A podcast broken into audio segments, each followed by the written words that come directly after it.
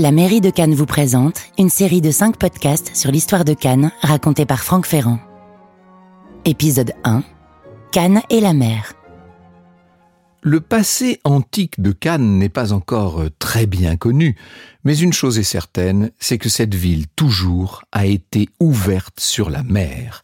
Des inscriptions grecques, latines, euh, des fragments de mosaïques de l'époque romaine, des amphores ont été découvertes dans les îles de Lérins, euh, il y a un guide de voyage qui date du IIIe siècle, qui s'appelle l'itinéraire d'Antonin et qui désigne ces îles comme des stations maritimes et tous les navigateurs, au moins depuis le deuxième siècle avant notre ère, que ce soit des Ligures, des Phéniciens, des Grecs, des Phocéens, tous ont cherché à mouiller dans cet archipel parce que c'est vrai que ces îles offrent un abri sûr contre les vents, contre les pirates. Quant à la corporation des utriculaires, on les appelle utriculaires parce que euh, ils utilisent des radeaux qui sont portés par des outres, eh bien, elle assure le transport des passagers et des marchandises. Et quand je dis marchandises, c'est essentiellement du vin et de l'huile.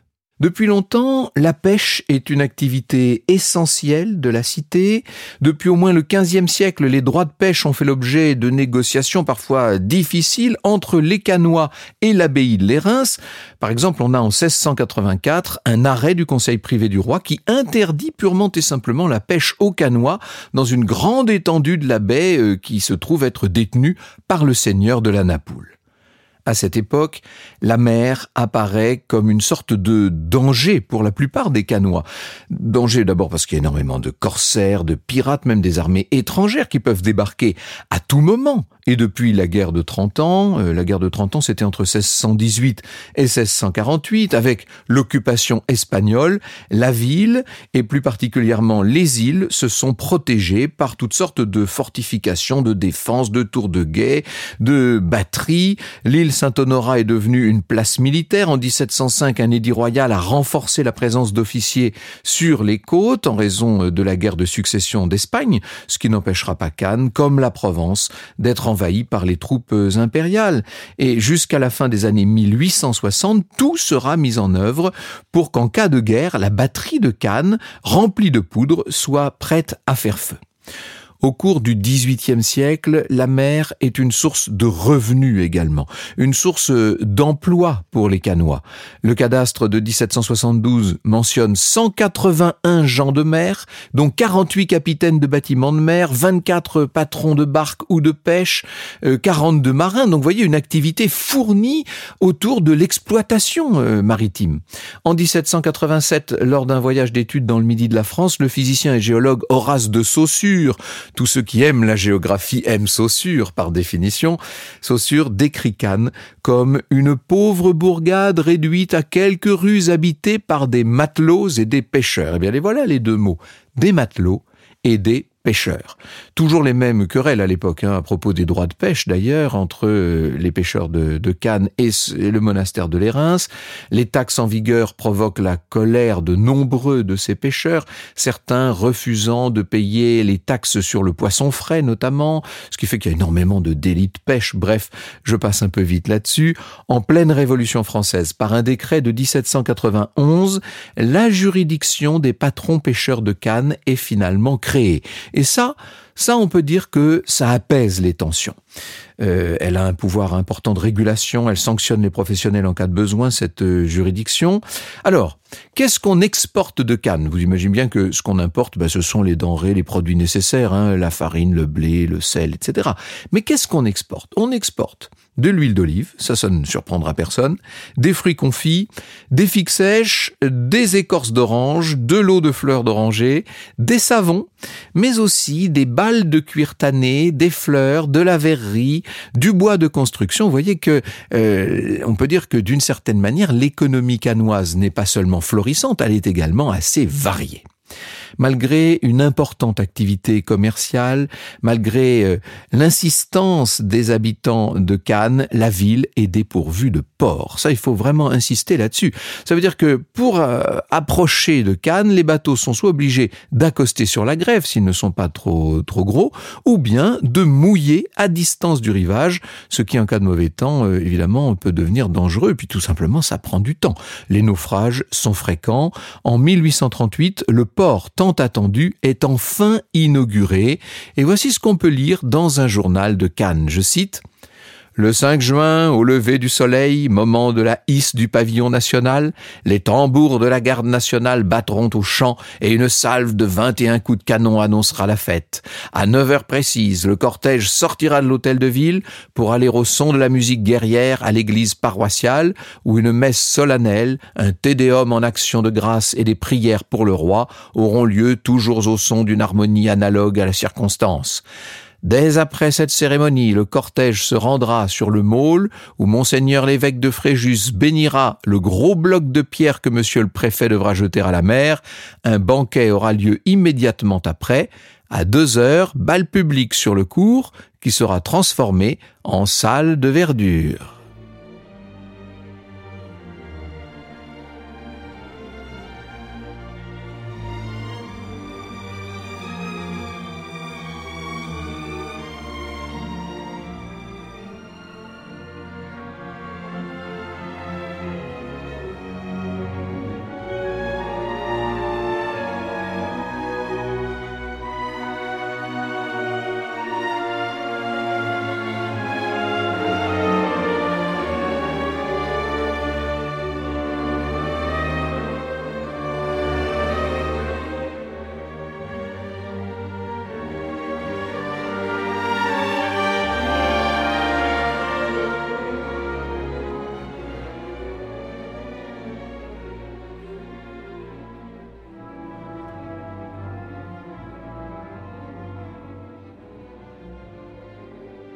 Nous sommes là au début de la monarchie de juillet et en 1834 arrive à Cannes un homme très important pour la ville, un Britannique, c'est Lord Henry Brougham, on dit Brougham nous mais c'est Brougham en anglais ancien avocat, député, recteur de l'université de Glasgow, qui séjourne dans la région pour rejoindre l'Italie où il veut aller euh, soigner sa fille qui est atteinte de tuberculose, comme beaucoup de gens à l'époque.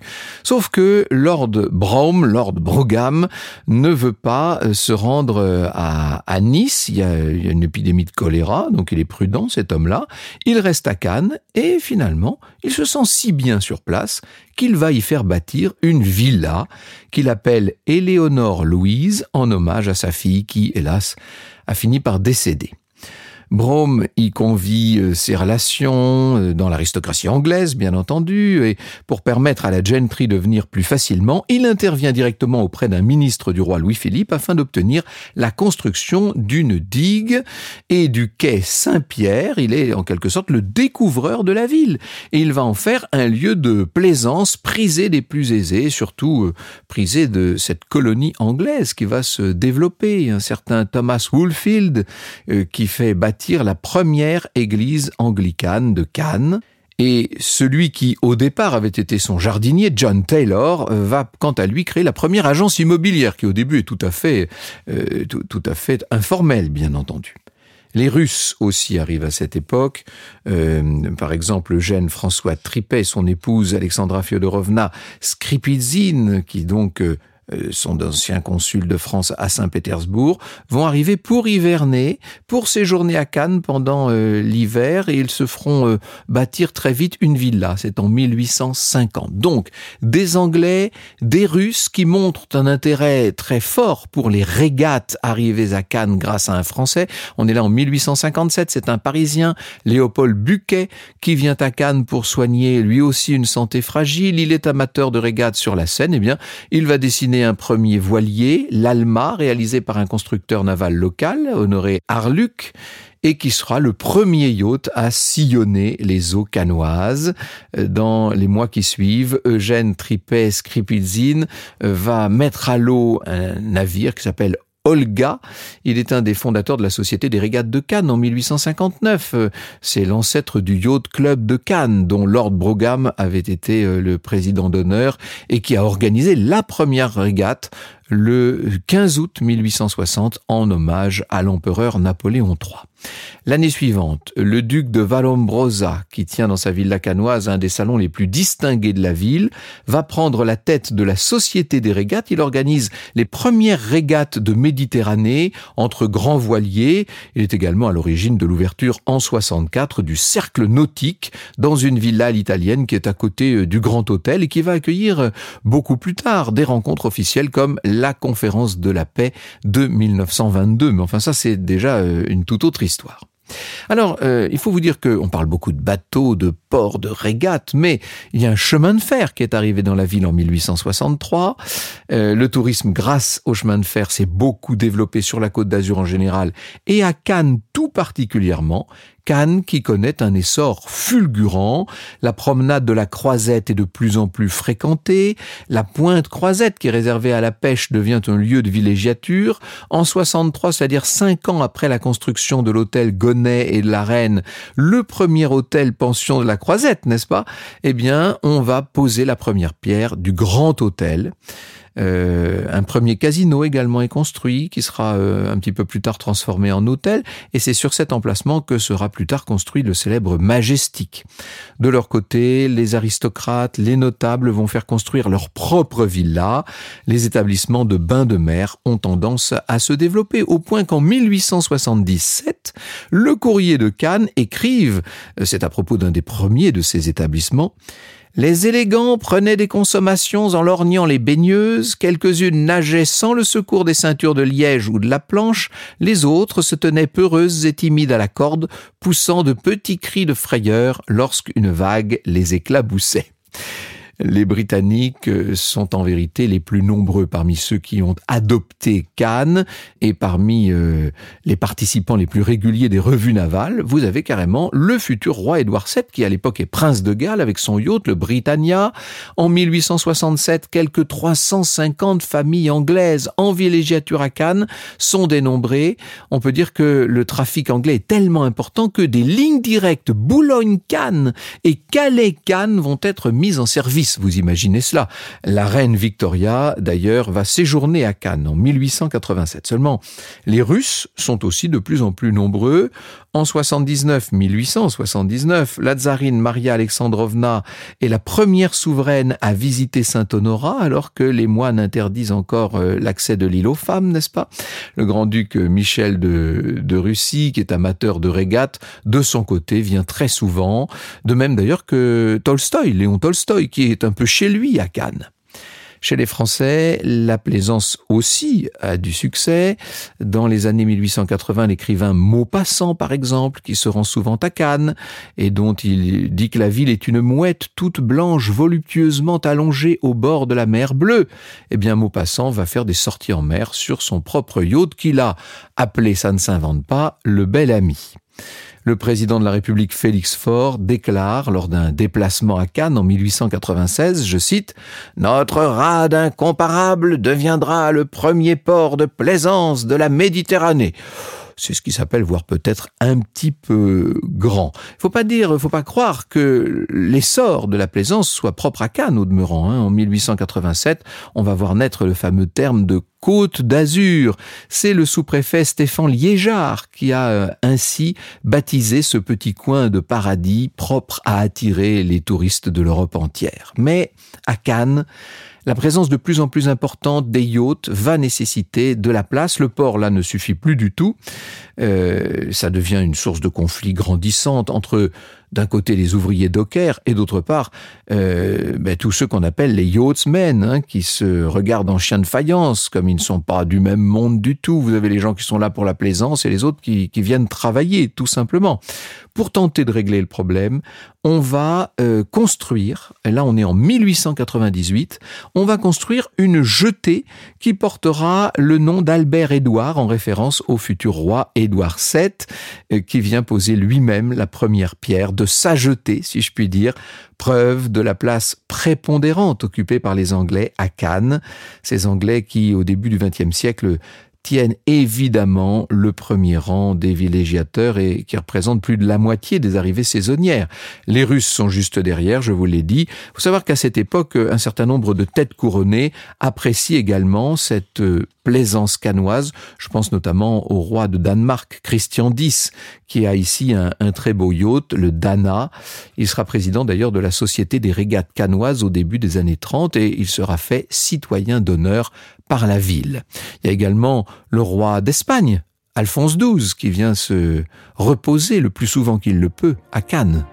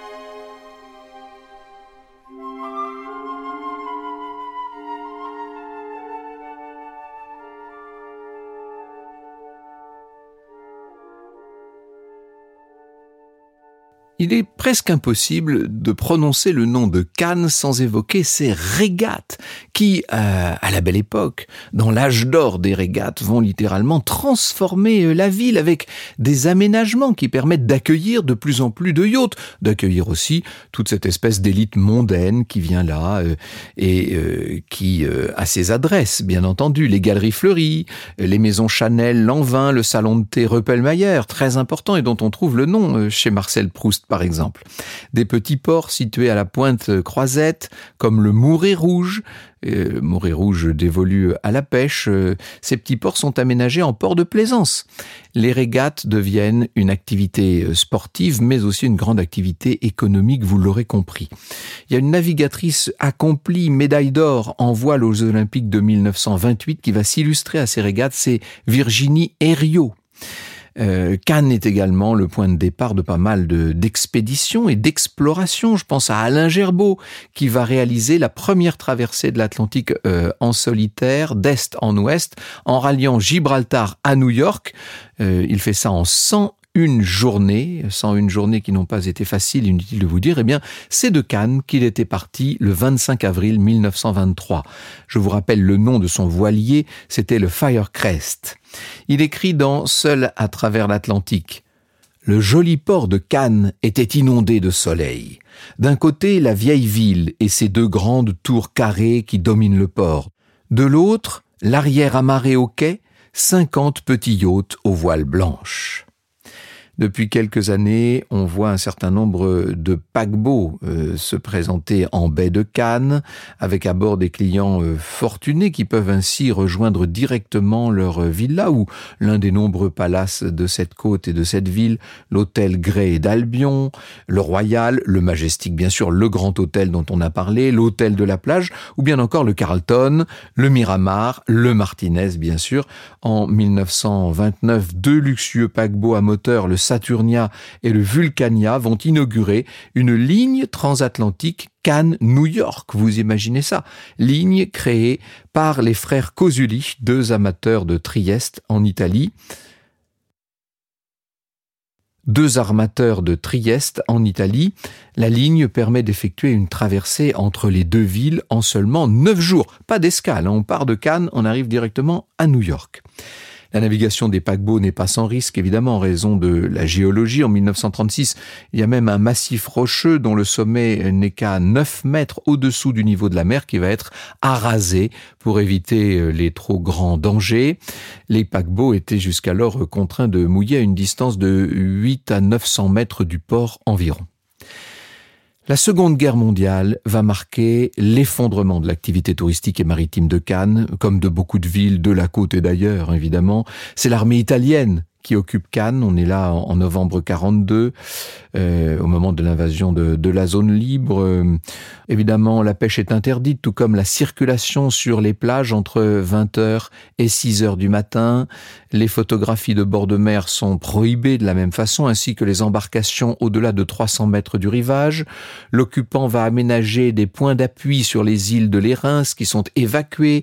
Il va disposer là, eh ben, des mortiers, des, des mitrailleuses, des batteries d'artillerie. Et lorsque l'armée allemande prend le relais en septembre 43, elle va carrément aménager des blocos sur les îles de l'Érins et plus de 3200 mines seront posées euh, en mer. La Kriegsmarine détient plusieurs vedettes dans le port et durant le couvre-feu, toute la zone côtière, qui donc est interdite, se trouve euh, sous surveillance, surveillance très active. On attend évidemment, euh, on attend le débarquement de Provence. Il arrive le 15 août 1944. À ce moment-là, les Allemands vont faire sauter une vingtaine de mines au port. La jetée Albert-Édouard est sérieusement endommagée.